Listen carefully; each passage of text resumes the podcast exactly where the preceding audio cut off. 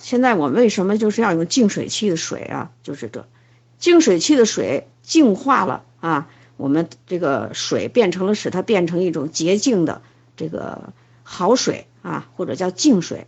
那么我们人体呢，就减轻了在你平衡酸性体质时候所消耗的各种物质。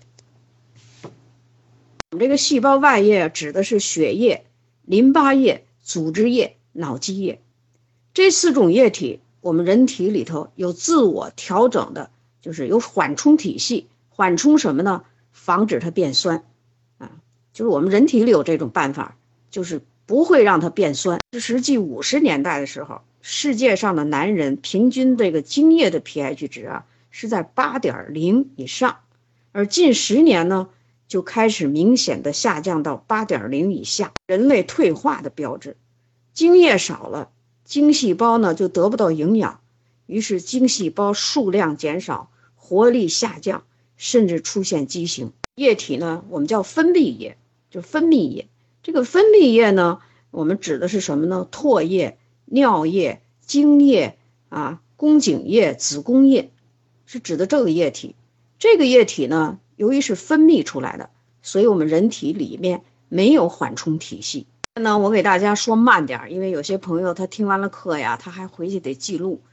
我们人体里不同液体的 pH 值，由于近五十年来我们的环境有了恶化，而且将来我们这个环境啊，如果大家不注意净化，那么我们的环境啊可能会继续恶化下去。啊，现在比如说这精液，男性的精液，它的正常 pH 值呢是七点二到七点八，血液。七点三五到七点四五，组织液七点零到七点五，细胞液七点二到七点四五，淋巴液七点二到七点三五，脑积液七点三到七点五。上面报告的这些液体呢，基本都叫弱碱性啊。那下面还有什么呢？出的汗，汗液六点九到七点五，胃液一点五到二点零。肠胰液七点五啊，小肠液七点六，胰液就是这个啊，这个胆胆囊液七点五，大肠液八点三到八八点四，乳汁啊，就母亲分分泌这个乳汁六点五到六点八。胃液为什么会是一点五到二点零呢？因为胃酸，是吧？我们的胃蛋白酶胃酸，食物到胃酸里头啊，就全部被破坏掉了。但是进入到小肠的时候，这时候呢，小肠液、胰液又都变成碱性的了啊，这就是这个道理。大肠液呢，在 pH 值八点三到八点四，如果是这样的大肠液，我们就是排的大便基本上应应该没有什么太大的异味儿啊，而且这种环境，我们的益生菌在肠道里头呢就会非常好的生活，同时益生菌的寿命也能延长。刚才我们说的唾液，啊，这是分泌液，就是它能分泌出来。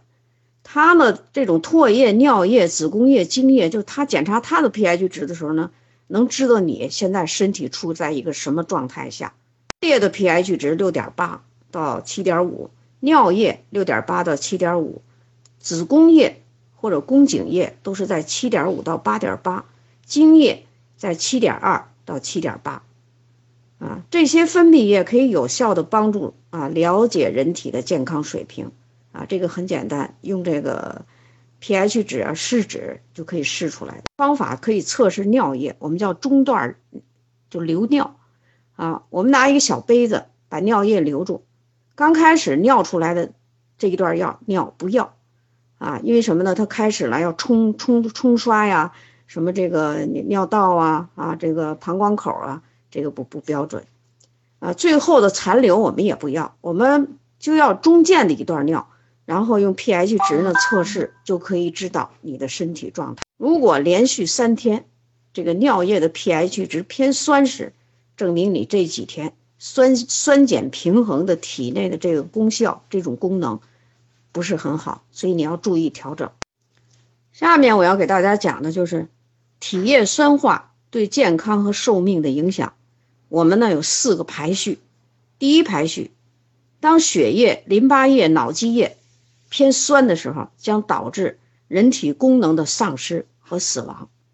啊，你比如有一些人呢，这个血液得了这个呃血癌啊，或者有的时候我们说这人呢 pH 值全部偏酸了。第二排序，细胞液，细胞液就是那个细胞里面的液体啊，就是里面的细胞膜里边的液体。细胞液如果酸碱平衡的不好，长时间平衡不好，将导致细胞的退化、衰老和死亡。它里面有什么呢？它就有细胞质、细胞核，是吧？细胞核 DNA 如果老是处在啊细胞液偏酸的时候。你你老平衡不过来，于是导致 DNA 突变，会出现癌细胞。第三排序，组织液，就是组织液，啊，这个组织液呢，干扰所有细胞的活动。组织液刚才就是我们这么说的，细胞是鱼缸里的鱼，组织液呢就是养鱼的水。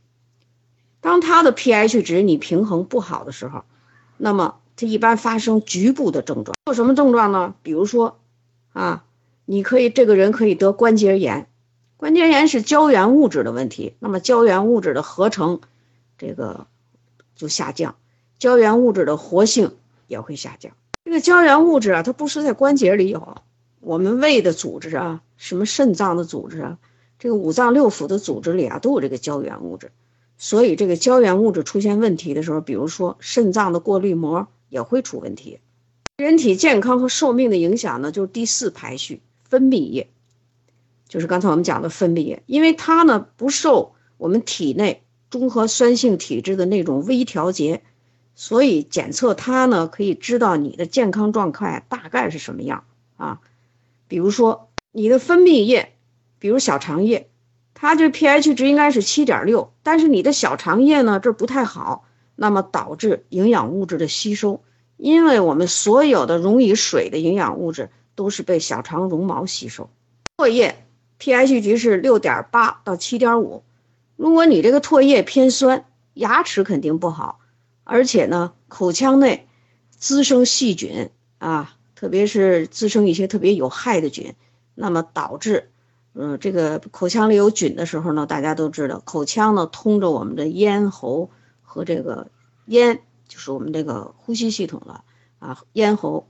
那么，如果通到食道那边去呢，那就到了胃肠道了。所以口腔啊，如果要是偏酸的话呀，对人的影响是很大。如果你这个精液啊、宫颈液，它的 pH 值就是这分泌液，它稍微偏酸了，那么对生殖后代有巨大的影响。身体里调节的时候，根本你就不知道，它无声无息、微弱的在那儿平衡我们的酸性体质。但是呢，它又不是无限的，它是有限的。如果你整天吃一些酸性的食物，那它达不到那个能力，达不到这个能力的时候，那我们的体质经常处于偏酸的时候，那这时候呢，对人的健康啊，影响是相当大的。那我们怎么来平衡酸性体质呢？就是怎么平衡这个酸性体质呢？啊，这是一个问题。再一个呢，就是说。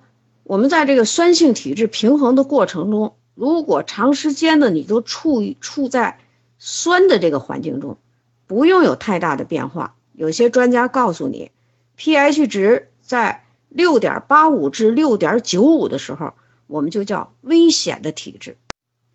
这个 酸性体质呢，对人体的影响呢，它是由一个量变到质变的过程，这个过程呢，十分的缓慢。在量变期间，体内的细胞和各种的活动，并不会产生激烈的反应，也就是说呢，不会产生什么疾病。一般这个时候呢，都处在亚健康状态。是说呢，你呢觉得很难受，但是你去检查的时候没有阳性的反应或者阳性的检查结果，我们就叫做亚健康状态。啊，所以这个对亚健康的人群，我们现在是一个什么什么情况呢？像北京、上海、广州这样大的综合性的城市，成年人的人群中，亚亚健康状态的人几乎占到了百分之七十五左右。亚健康会有一些什么表现呢？啊，就说你这个时候你你是什么状态啊？你就要注意，也就是说你要平衡一下自己的酸性体质了，是不是？那这时候呢会出现这么十几个的症状，每个人不一样，啊，最先出现的就是你觉得心理压力大，就你经历了什么事儿，但是呢，小小的问题你就自己排解不过来，就是在这个不愉快的心情中旋来旋去。第二个呢，那就是高血压；第三呢，高血脂，啊，高血糖，啊，高体重，啊，免疫功能低下，这就是前六位说的大肚子、将军肚、脱发。甚至于斑秃，或者是呢早脱，还不到四十岁呢，头顶的头发都脱没了，这都叫早秃，啊，频频的去洗手间，性功能下降，记忆力减退，心算能力差，有点不相信自己，有时候是算不过来，有时候算完了也觉得自己算的不一定对，怒，啊，烦躁，悲观，后悔。啊难以控制的情绪，这就叫难以控制的情绪。这呢，就是注意力不集中，睡眠质量差啊，睡不着，浅睡眠很多，深睡眠呢就是不够。因为我们人的睡眠质量要看你是不是睡得很香。这个睡得香呢，就是说的是深睡眠的质。一些人呢，就是说，嗯，看什么都不顺眼啊。再还有一些人呢，老是觉得很恐惧，有什么事儿呢？